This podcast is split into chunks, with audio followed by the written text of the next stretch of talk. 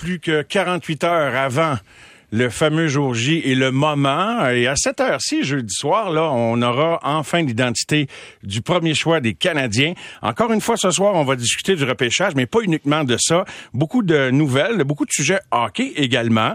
Et pas rien que dans le hockey, mais un petit tour rapide pour vous dire que les Sharks de San Jose annoncent l'embauche de Mike Greer à titre de directeur général de leur équipe. Il devient le premier directeur général noir d'origine afro-américaine. Mais ce que les gens ignoraient, c'est que son frère est directeur général dans la NFL. On en discutera tout à l'heure. Colin White placé au balotage par les sénateurs d'Ottawa dans le but de racheter son contrat. Euh, on prête des intentions canadiennes de peut-être s'intéresser à son cas. Nouveau contrat pour Julien Gauthier. On s'entretenait avec son agent hier. Un an, 800 000 dollars. Hailey Wickenheiser promis au poste d'adjointe au directeur général des Leafs de Toronto.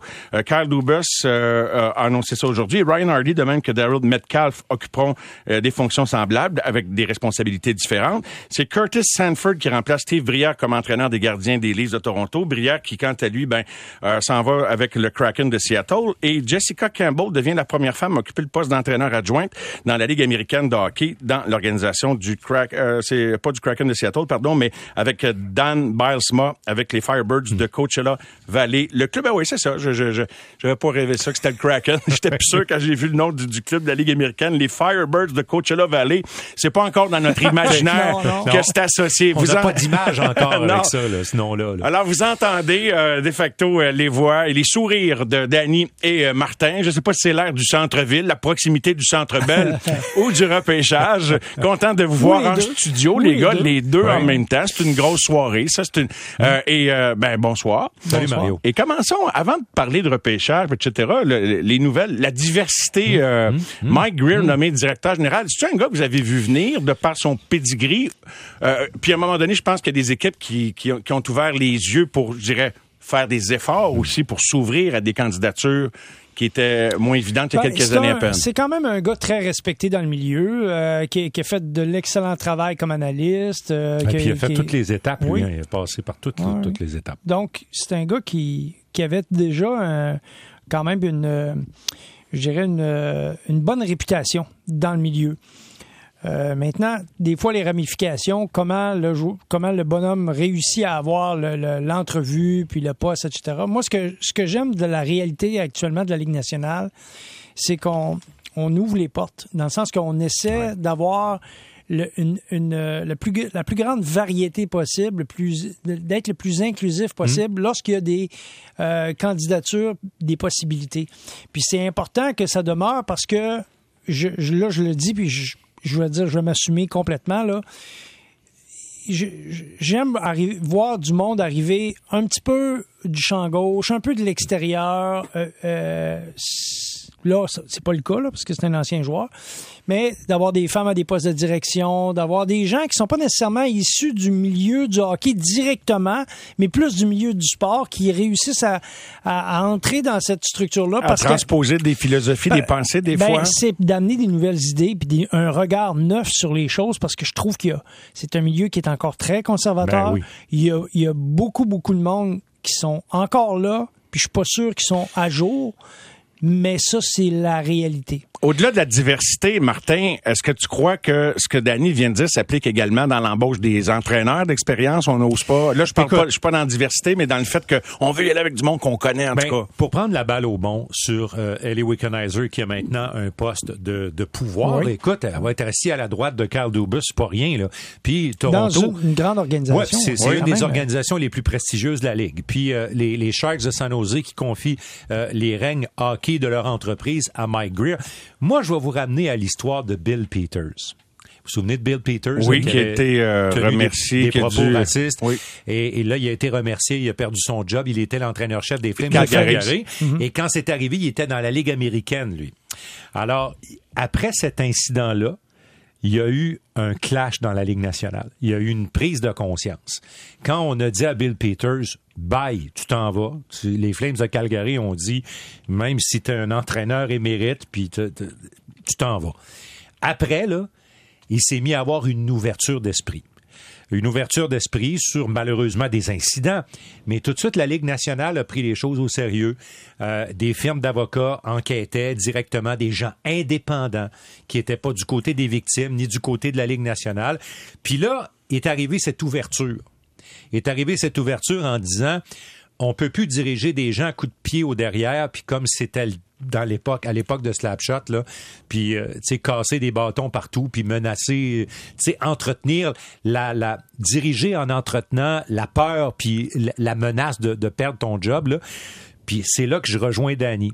L'arrivée de femmes, l'arrivée de gens différents va amener une approche différente.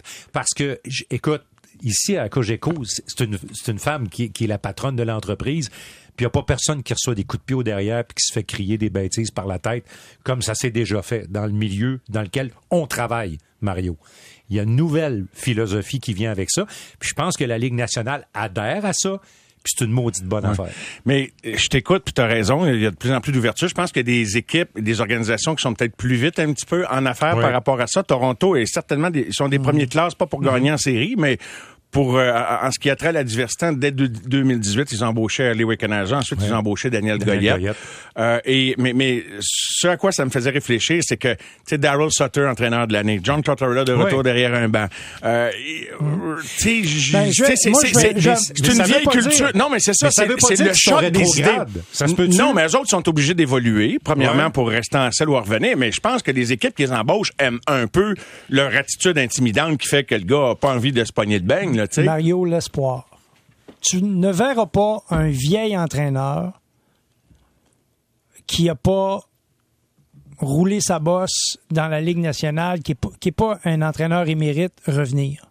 Ceux qui sont là, là, ils, sont, c'est des entraîneurs émérites. Tu t'achètes du temps quand tu signes. Et tu, tu vends de l'espoir comme le Canadien l'a fait avec Martin Saint-Louis, même si lui est, pas un, c'est un autre, on l'a sorti d'un autre sac, d'un autre chapeau. On est dans une business d'émotion.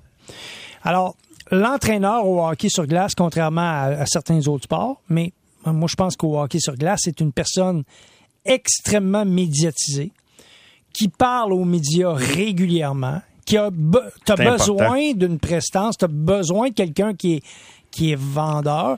Moi, où je, je, suis pas nécessairement en désaccord avec les, vieux coachs qui qu'on recycle. Où je suis en désaccord, c'est que à un moment donné, ton organisation, tu as le devoir de développement à l'interne. Mm, c'est ta responsabilité d'avoir un jeune. Tu sais, si tu es un jeune entraîneur, puis tu as la chance, puis là, je dis un win, là, puis tu as la chance d'aller entraîneur-chef dans la Ligue américaine, puis dans ta tête, l'organisation croit vraiment que tu peux devenir le prochain. Là, on jase. C'est là où je pense que les, les, organisations ont des faiblesses. C'est qu'ils engagent quelqu'un en bas pour faire un boulot en se disant que c'est pas la même personne qui va faire le boulot en haut. Ben, ça, c'est faux. Bon, D'après moi, ils font fausse route. L'exemple, tu as parlé du club école des du Kraken de Seattle. Qui est l'entraîneur-chef? Dan Bilesma c'est pas un entraîneur jeune qui est en développement pour coacher le Kraken éventuellement. C'est Dan Bilesma qui a fait une coupe de place. Mais je reviens à Daryl Sutter. Quand, quand on est allé à Calgary, tu sais, Daryl Sutter, là, il y, a, il y a cette image là, tu sais, de, de gars froid, de ça, mais je vais vous dire une affaire. Il, sait comment communiquer. Comment, un, peu de mots, un peu de mots. lui il a dit, il dit moi là, je dirige pas les joueurs de hockey comme on, dit, comme on m'a dirigé. Il dit, je, je, je viens. Puis à quelque part, il a dit, tu sais, je m'étais pas renouvelé, là. Il dit, je serais chez nous, à me bercer. Mais non, mais c'est sûr, ils n'ont pas le choix. Comme toi, j'ai hâte de voir, ben, tu sais, en même temps, t'es ce que t'es, là, mais. Euh, ça, c'est sûr. Faut, faut que tu évolues. Mais en tout cas, Sutter, pour compléter là-dessus, lui, il, avait, il avait décidé que l'Avalanche était tout un club parce que quand il demandait qu'il voulait affronter, il dit, je veux certainement pas affronter Colorado en première ronde. Euh, fin de la parenthèse. Je reviens sur la dimension du développement parce que le développement et pour moi, le recrutement sont étroitement reliés. Et je trouve que dans la Ligue nationale actuellement, quand tu t'arrêtes, on avait une discussion tout à l'heure, Martin et moi, parce qu'en mangeant, on discute évidemment tout le temps de hockey. Puis là, on parlait de quand tu t'arrêtes puis tu vas, tu vas voir l'espèce de, nomenclature des équipes année après année, les choix de repêchage et les joueurs qui ont joué puis le nombre de matchs qui ont joué, tu te demandes comment ça se fait qu'il n'y a pas plus de joueurs par équipe qui réussissent à faire des carrières alors qu'ils ont tous ces gars-là ont été repêchés. Là. ça veut dire que. Il y a trop d'appelés. Il y a, trop d'appelés. Il, y a des organisations qui font. Hein, trop? Trop tôt. Trop tôt en plus, trop d'appeler trop tôt, puis on les brûle. On, les, ben oui. on vend de toucher, on en a eh parlé ben, souvent de ça, puis corroboré par du monde de, du hockey là, qui nous disent oui, oui, on en, on en brûle. Il y a des organisations qui font piètre, piètre figure là-dedans. Et là, et là mon point, c'est le suivant, c'est que je, ça nous ramène aux Canadiens, puis à quelque chose qu'on a entendu. Là, on a une nouvelle direction qui préconise, qui prône la patience. Ben, je veux dire, quand tu t'arrêtes puis tu prends du recul, là, puis je veux pas discréditer les, les personnes en place, au contraire, je veux saluer ce qu'ils ont dit. Mais dans le fond, je m'attaque plutôt aux autres qui pensent pas comme ça. Je veux dire, le hockey sur glace, c'est un sport à développement tardif où tu arrives à maturité à 23, 24, 25 ans, 25 ans optimal. Donc, c'est clair que lorsque tu les repêches, il faut que tu prennes le temps de les développer. Alors, la pire des choses, c'est d'accélérer le processus. Pourquoi on accélère le processus? C'est qui mène le chien. Ben oui. Tu sais ce que tu nous disais hier qui était très intéressant. Penses-tu que, penses-tu, excuse, je te, je te coupe et je fais juste une... Penses-tu que l'entraîneur qui arrive, qui est un nouvel entraîneur, un Tortorella de ce monde, qui va être patient avec les jeunes? Non. Lui, il veut gagner. Ben Lui, c'est son nom qui est sa bûche, c'est sa réputation. C'est pas compliqué. Martin Saint-Louis, là, tu penses qu'il va avoir bien du plaisir, lui, avoir 12 victoires puis 50 euh, ben, défaites? Ça va durer un temps, c'est un gagnant. Ça va durer un temps parce qu'il il part le projet puis il se dit, c'est à long terme que donc je vais... Ma fiche ne parlera pas pour la qualité de mon travail. Ça, on, peut faire la part des choses. On va aller à une première pause, les gars. Donc, euh, l'émission est bien engagée. On va euh, aussi... vous allez nous parler de ce que tu as observé, ce que vous avez observé déjà aujourd'hui dans ta petite marche au centre-ville de santé. Bon endroit pour venir marcher, même si tout n'est pas toujours ouvert, comme tu l'as constaté dans le centre-ville, qui n'est plus exactement le même qu'il y a deux ans. Donc, une pause. Une idée également du menu qu'on vous réserve ce soir, c'est tout un menu. On va parler un peu de football tout à l'heure. Bruno Eppel, Daniel Sauvageau sera là. Au moment d'ailleurs, permettez-moi de dire ceci avant la pause, je veux pas lâcher une bombe là. Au moment où Hockey Canada est en eau trouble, qu'on est en, en manque de, crédibilité et de, et de leadership, puis tu arrives au temps de la renommée, tu te promènes à travers des trophées, puis tu vois tu vois, le, je sais pas si on appelle ça une calligraphie de Daniel Sauvageau. Mhm. Euh, derrière le banc de l'équipe canadienne qui a gagné l'or à Salt Lake City en 2002. Et tu la vois dans son costume euh, de la, de la gendarmerie. Puis tu te dis, euh, tu sais, dans un monde où on veut de la diversité, je dis, Qu'est-ce qu'on attend pour nommer Daniel Sauvageau à un haut poste à Hockey Canada? Là, je suis hors d'ordre, mhm. d'ordre, mais t'adores ça? J'adore ça. Tu sais, c'est-tu pas la personne, il y a personne qui va faire de cabale pour elle, puis personne, c'est pas elle à la fois, surtout pas pour elle, vous savez comment elle est mhm. discrète. Mais ça m'a frappé, je revisionnais mes photos parce que j'étais là avec ma fille, il y a pas longtemps, j'étais en train de retarder la pause, je suis parti. Puis là, je, je, vois ça au temps, je me souvenais pas que, tu sais, que, que mhm. elle était mise en valeur là. Puis je regarde ce coup Hockey Canada. Je, salue ton idée, Mario. Oui. Absolument. Ben, merci, Danny. Non, je te jure, je, je, salue ton idée. Je trouve que si ça existe, et puis on veut promouvoir le hockey féminin, ben pourquoi on n'aime pas une présidente au lieu d'un président à Hockey Canada? La rigueur, écoute, c'est-tu ah l'incarnation de tout ça? Leadership, gestionnaire, euh, je veux ah dire, regarde, c'est, ah trouvez, mieux, trouvez, trouvez mieux. Peut-être que des fois, Daniel est assis chez elle, puis elle doit se dire, je suis né trop de bonheur, moi. Je suis né à, une, quoi? à mauvaise époque. Elle a dû s'en poser des questions, mais on va lui en poser des questions tout à l'heure. OK, là, c'est vrai, on va à la pause, pour revient, on parle de repêchage et de la petite marge de Martin, notamment. À tout de suite. Au réseau Cogeco, Cogeco, vous écoutez les amateurs de sport. Voici Mario Langlois. Un excellent début de soirée avec nous en cette avant-veille du fameux repêchage tant attendu euh, à Montréal, le repêchage 2022 canadien qui choisit au premier rang. Les gars, une petite question comme ça, philosophique. La possibilité de voir le Canadien augmenter ou améliorer son rang au repêchage, pas le premier, tu peux pas aller plus haut, mais avec son deuxième, troisième choix, bon, il y, a beaucoup de scénarios qui planent la possibilité. Euh, Kent Hughes les a tous entretenus, les a tous laissés planer. Et je vais vous poser la question en nombre que je vous ai posée en dehors des, des zones.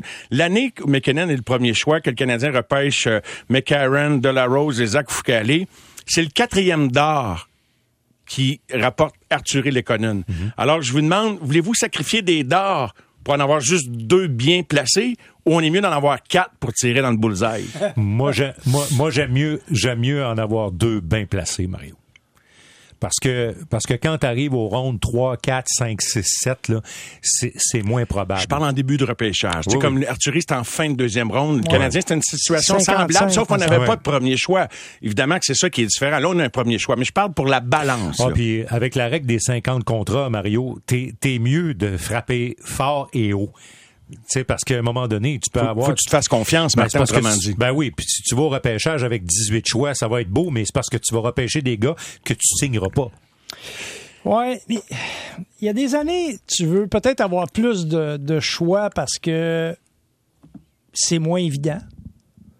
L'année où tu as une meilleure, la QV est meilleure, hmm. peut-être que Martin, son approche est plus adaptée à Genre ces ce qu'on dit du repêchage de l'an prochain. Oui, peut-être. Cette année, je pense qu'il beaucoup, il y aura pas beaucoup de joueurs après le repêchage qui vont faire le saut directement dans la Ligue nationale. D'après moi, là, ce qu'on a discuté, entendu, lu, il n'y a pas d'experts qui nous disent NHL ready. Et NHL même dans ready. les trois premiers, imagine. Ben, imagine. Fait que, donc, c'est une année où il y a beaucoup de... C'est très volatile. Donc, plus de choix, d'après moi, c'est mieux que des choix bien, tu sais, d'avoir moins de choix plus haut placés parce que il y a trop d'incertitudes cette année okay. dans le repêchage. Toi, t'aimes ça avoir quelques petites fléchettes de plus, toi, ben, Cette année, peut-être. Okay. L'an prochain, je suis plus de, de l'avis de, Mar okay. de, C'est de du cas par cas. Ouais, ouais je... probablement. En tout cas, je, comme ça. Là. Ça, ouais. ça, me permet de faire un lien sur ma petite marche de santé Oui, allons-y à ta marche. Je rencontrais des gens euh, parce que vous savez qu'aujourd'hui, là, tout le monde est arrivé. Il y, a, il y, a, des gens qui ont commencé à arriver hier à Montréal, là, mais aujourd'hui, cet après-midi, à peu près tout le monde, euh, dépisteurs, dirigeants, euh, euh, agents, joueurs, tout le monde est rentré à Montréal. Et euh, je jasais avec quelqu'un dans une des visites que j'ai faites et il me disait, cette année, c'est difficile parce que on a évalué des joueurs dont on ne connaît pas l'impact de l'année où ils ont à peu près pas joué, c'est-à-dire l'an passé. Alors, on ne sait pas combien ils ont pris de retard.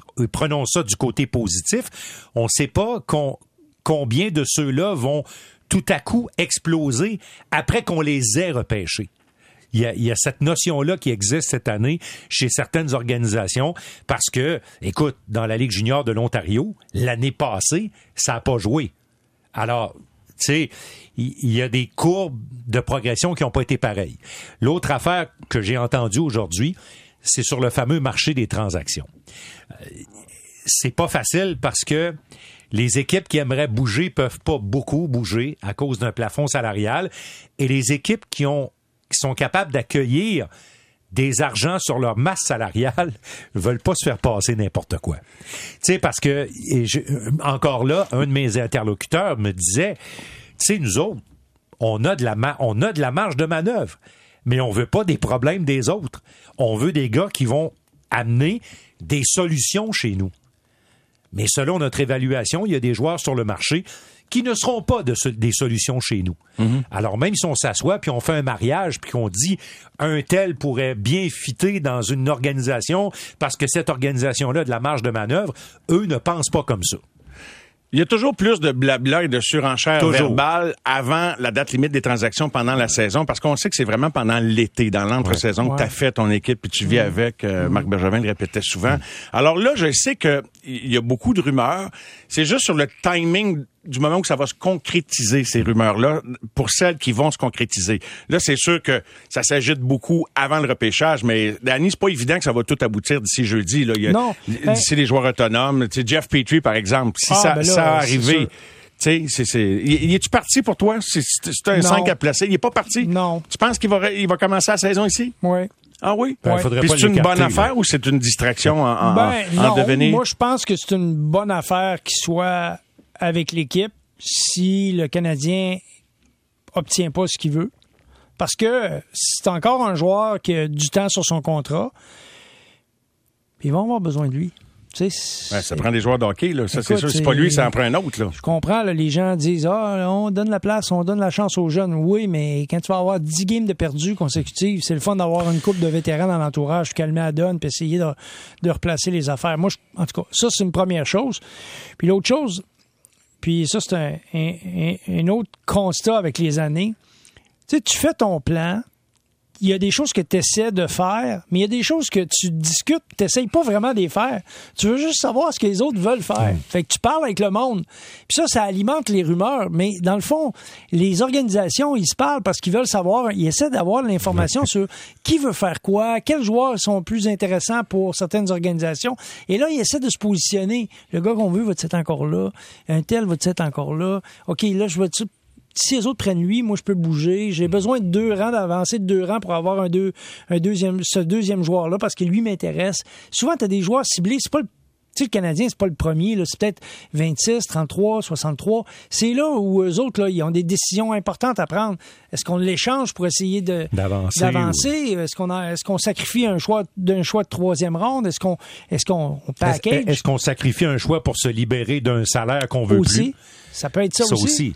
Mais Alain euh, Roy, que tu as connu sur le programme olympique, qui est ben l'agent de plusieurs joueurs, donc Aiden Goulet, excuse Martin, euh, et, euh, lui, hier, en ondes avec nous, donc pas en coulisses, a dit que, tu sais, je parlais des rumeurs par rapport aux possibilités de transactions parmi les premiers choix. Lui, il pense que oui, ça parle beaucoup. Il, réfère à ce que tu disais tout à l'heure, beaucoup d'équipes sont coincées. Fait que tout le monde se cherche des partenaires. Et il dit sur le un des trois gars, toujours à l'étude par les Canadiens, que selon lui, parce que les, les, les euh, les, agents sont aussi un peu des dépisteurs. Ils ont des, équipes pour. Mhm. Euh, et, lui pense que celui qui a le plafond de développement le plus élevé des trois candidats est le Slovaque Stavkovski. J'ai trouvé ça intéressant qu'ils le disent publiquement. Mhm. Je l'ai croisé aujourd'hui, euh, d'ailleurs. Il était dans un des endroits que j'ai visités. Faisait la même affaire que toi? Ben, non, non, mais écoute, il, attendait, il attendait probablement d'aller rencontrer une organisation.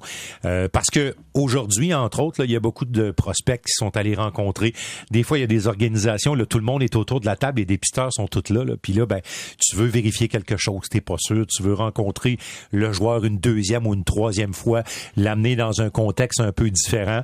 Euh, rencontrer des gars que t'as pas vus ni au combine ni à nulle part aussi. C'est, c'est l'occasion, là, les gars qui vont être là vendredi pour les rondes 3, 4, 5, 6, 7. C'est aussi important euh, pour les organisations.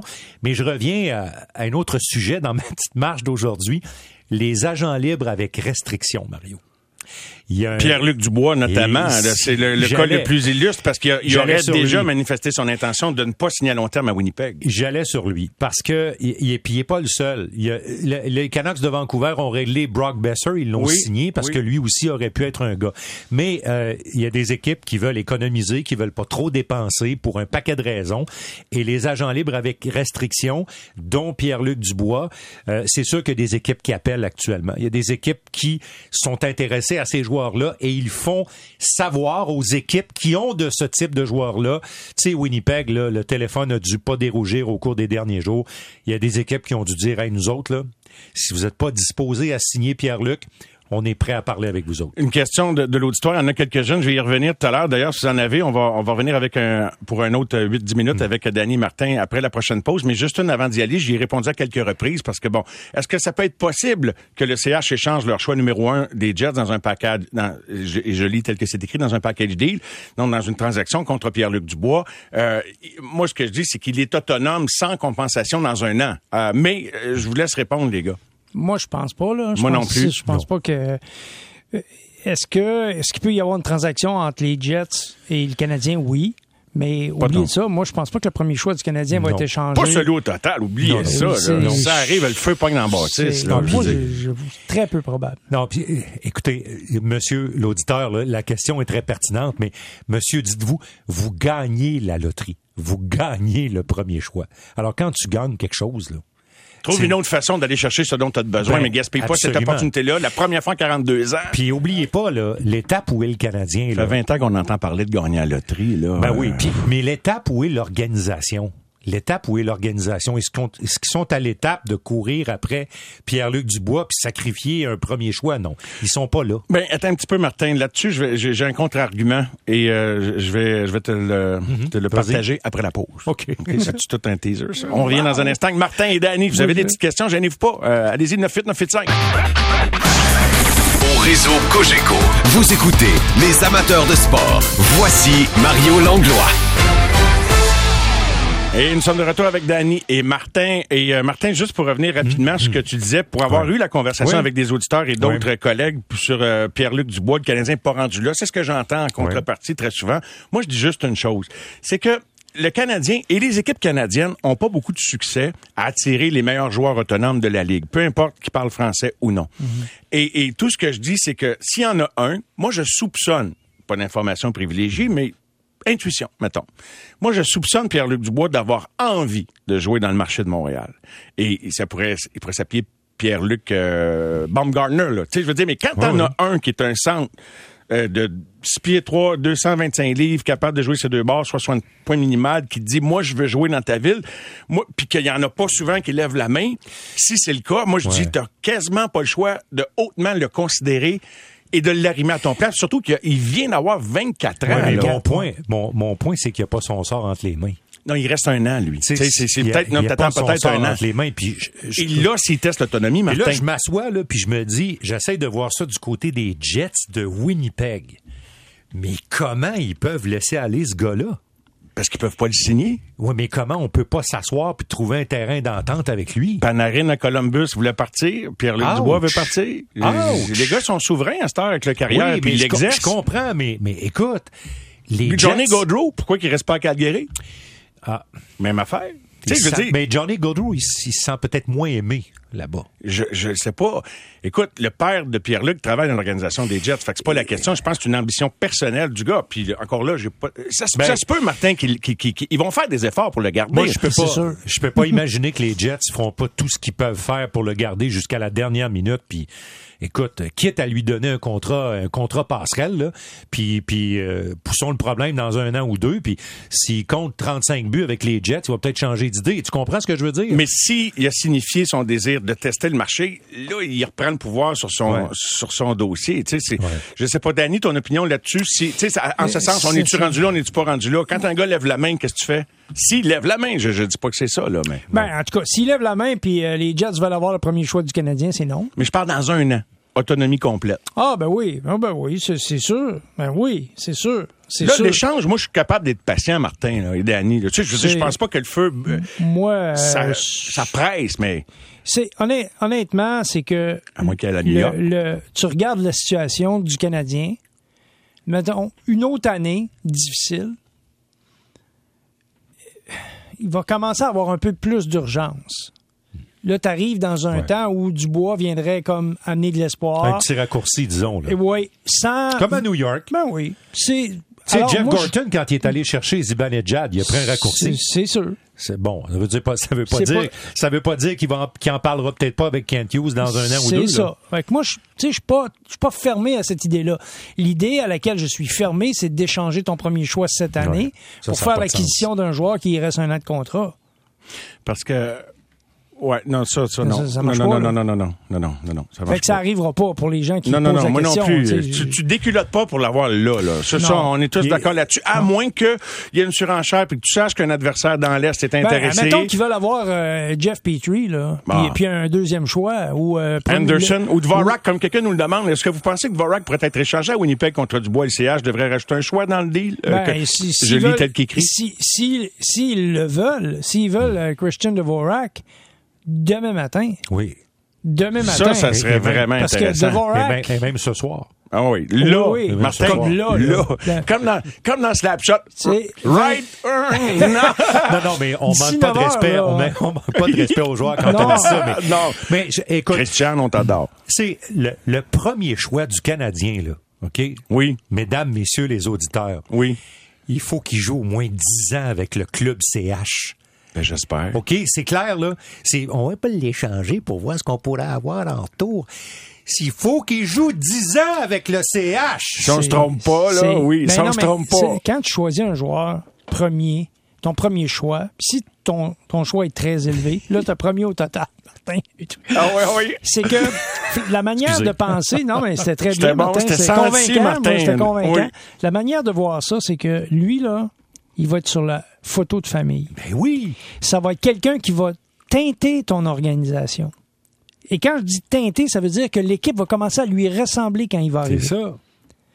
l'équipe va lui ressembler, puis lui, il ressemble un peu à l'équipe. Ça, c'est comme une, c'est une, osmose. Il y a quelque chose qui s'est passé avant. On parle de, l'art de recruter, d'aller chercher quelque chose qui cadre avec ta philosophie, ton identité, ton ADN, etc., etc. Donc, c'est pour ça, moi, que j'ai l'impression que les Canadiens sont pas nécessairement pressés d'avoir un joueur qui va jouer demain matin. C'est ça. Le joueur qui va repêcher. Au premier choix. Non, tu l'as dit hier, puis je trouve que c'est un argument intéressant. Avec l'hypothèse qu'un coulé euh, jouera à l'université une, année, deux années. On verra. On verra. Tu sais, le, Canadien a décidé que euh, c'est la direction précédente, parce que le contrat vient de la direction précédente, mais on a décidé que Nick Suzuki, ce serait le gars du Canadien. Il est où, Nick Suzuki? passe l'été à Montréal il y a des événements caritatifs, euh, il, est là. Euh, il, y avait une, il y avait une séance de patinage l'autre jour avec quelques prospects. Qui était sur la glace avec eux autres? Nick Suzuki. Tu sais, on a décidé que c'était lui. Alors, celui qu'on va repêcher jeudi soir, là, tu sais, il va entrer un peu dans le sillon de, de, Nick Suzuki. C'est un jeune leader, là. Exactement. il est en train de devenir un jeune leader. C'est une grosse année d'apprentissage pour lui après la finale de la Coupe Stanley. Là. Puis Mario, euh, je t'écoute régulièrement. Merci. Euh, sais, tu parles souvent de l'identité du Canadien. Là. Le Canadien a besoin d'une identité. Alors là, tu commences à la bâtir avec Suzuki, avec Caulfield, avec Romanov, avec ces gars-là. Puis là, celui ou ceux qu'on va repêcher jeudi soir, puis après vendredi, là, va falloir que ça s'inscrive là-dedans. Puis je pense que Hughes, Gorton, puis toute la gang, ils croient à ça. Puis Martin Saint-Louis est venu coacher le Canadien parce que lui aussi, il croit à ça. Et il y en a une lui-même. L'identité, tu sais, nous autres, on est ça. C'est de ça qu'on va avoir l'air. On préconise ça. C'est fort, ça. Puis il faut que ça reste fort. Puis les, les tu sais, on a entendu Vincent Lecavalier nous parler un peu de son expérience, son arrivée avec le Lightning, quand c'était une mauvaise équipe au début d'expansion, etc. Pas été facile, hein, il Pas été facile, tout ça. Mais il a parlé de l'importance d'avoir des bons vétérans. Hmm. Lui, là, il a été entouré enrobé, on l'a, on l'a protégé, on l'a aidé. Jacques Demers aussi. Et Jacques était au cœur de tout ça. C'est Jacques qui a été l'architecte de tout ça. Et, donc, ce que ça dit, c'est que les vétérans que tu vas insérer dans l'équipe pour les deux, trois prochaines années, c'est pas obligé d'être des joueurs vedettes, là. Non. Mais il faut que ce soit de bons coéquipiers. Des, des gars solides, là. Des bons Essentiels. Ouais. Essentiels. Pour protéger, quand je dis protéger, c'est, c'est péjoratif un peu, mais pour entourer les jeunes joueurs et leur permettre de devenir ce qu'ils vont devenir, de l'éthique de travail, de, ne pas paniquer, de, rester concentré sur ce que tu as à faire, de rester ensemble, unis dans l'adversité quand ça va mal. Les gars qui ont passé à travers des épreuves, qui sont capables de ramener ça. Tu sais, il y a des joueurs comme ça qui ont des qui ont, une richesse extraordinaire. C'est des joueurs, tu sais, l'expression sont bons dans chambre c'est pas dénudé de réalisme. Ça, c'est important d'avoir ce genre de joueurs-là quand tu as une jeune équipe. Euh, Comme le Canadien. Absolument. Puis bien s'entraîner, bien se comporter dans un marché comme ici. Ben, partout, mais dans un marché comme ici, c'est encore plus important. Puis quand tu veux bâtir une culture d'entreprise, une culture d'équipe, ça passe par là aussi. Tu sais, bien te comporter. Je, me rappelle toujours d'une déclaration de Pierre Boivin euh, dans le temps après qu'il eut quitté le, poste de président du Canadien par rapport à développer puis à voir des jeunes grandir dans Montréal. Il m'avait dit par rapport au moment de donner des contrats, alors que là, on leur donne les contrats de plus en plus tôt de par l'évolution du système de la Ligue. Ça, ça devient dangereux parce qu'avant, quand, il y avait le contrat de transition, ils disaient que c'est le contrat où tu regardes comment ils vont gérer ça. C'est parce qu'ils trébuchent tous. Ben ils trébuchent tous. Ou à peu près, ben euh, à part Jésus. Je sais pas c'est lequel qui joue le rôle de Jésus dans la gang, mais ils trébuchent tous. Il n'y a, pas, y a pas non, mais, mais non, mais c'est ça pareil. Puis quiconque s'est imaginé dans la même position que ces jeunes hommes-là, avec euh, autant de sous dans les poches, puis autant de, de, de, tout ça, on se dit, hey, aurions-nous trébuché? C'est de savoir comment tu vas te relever. C'est ça. Et c'est ça que tu sais assez rapidement. Les gars, euh, une minute, une petite rafale avant d'aller de, à la pause. Euh, il y a quelqu'un qui nous dit l'identité se bâtit avec des bonnes personnes et je crois que Wright est une bonne personne qui va aller dans la même direction que Suzuki un petit 10 secondes chaque. Danny. moi, je suis d'accord avec ça. Je pense que c'est un joueur qui est prêt à contribuer immédiatement, mais je pense pas que ça va être un, joueur qui va être éclatant en termes de performance dans la ligue. Martin, euh, Dan nous dit Dubois voulait partir de Columbus et maintenant il voudrait quitter Winnipeg. C'est quoi le problème? Écoute, euh, je peux pas croire qu'il veut quitter Winnipeg. Ça me rentre pas dans la tête. Parce que là, s'il veut vraiment quitter Winnipeg, on va peut-être commencer à se demander s'il n'y a pas un problème avec lui, s'il y a de la difficulté à trouver son environnement. Je comprends pas. Je ne comprends pas. Je suis pas de ton école de pensée, mais beaucoup d'amateurs et d'auditeurs pensent comme toi de ce que je lis. Mais moi, je me dis que le gars le droit, tu sais, c'est à ça que ça sert un contrat, mais intéressant. Euh, J'ai-tu le temps pour un autre? Oh, faut y aller, hein? Ouais, je pense qu'on va y aller, les gars. Mais euh, oui, parce qu'il faut, faut garder, vous savez comment ça marche. Hein? Ben je, oui, je vais ça- laisser ça une marche de petite- Quand même. ça marche de même. Ah oui, ça marche de même. Les gars, fait que revenez-vous vous promener en ville euh, demain. On ça, euh, une petite marche. Ah, demain, euh, Oui, oui. demain, demain, Oui. on présente les 10 meilleurs prospects du repêchage aux médias. Oui. Ça se passe au Vieux-Port de Montréal. Je vais aller sur ça pour vous autres. On se parle demain. Et il y a les directeurs Absolument. généraux qui se réunissent demain après-midi à Montréal aussi. Martin, Danny, merci beaucoup. Plaisir, Mario. Bonne soirée, les gars. Oui. Un gros merci.